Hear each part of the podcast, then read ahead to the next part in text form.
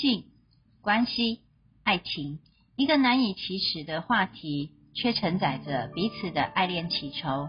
你好，我是雪鱼，欢迎来到雪鱼聊天室，听听别人的故事，说说自己的事。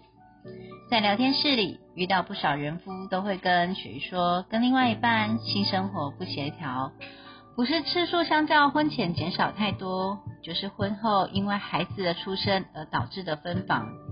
久而久之，性渐渐的变得不再是需要，是吗？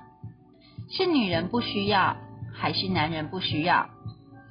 其实性需求一直都是存在着，只是婚后社会赋予女性的枷锁及框架太多。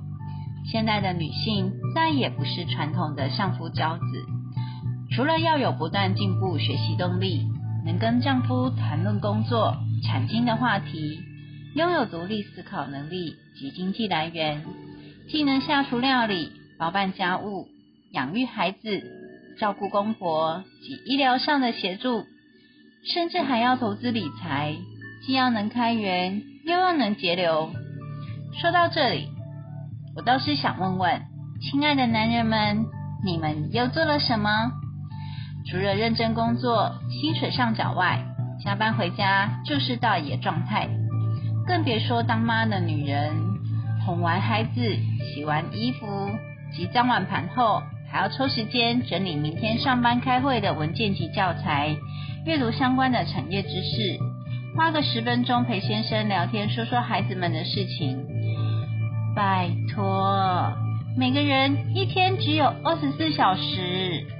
当女人用尽心力将十八个小时当成二十四小时花用时，早已睡着了。哪来的心思共赴巫山云雨？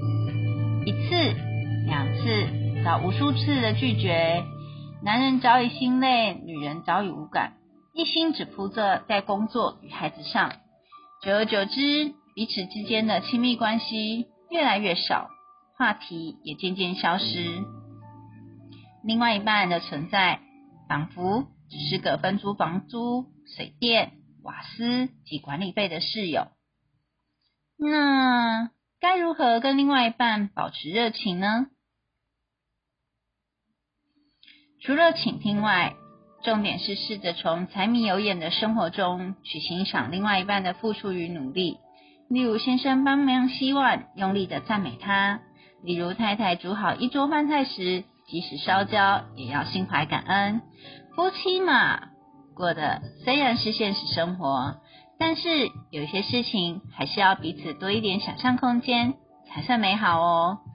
我想今天开始学会赞美对方，撒拉嘿哟！我是鳕鱼，感谢你的收听，我们下次见。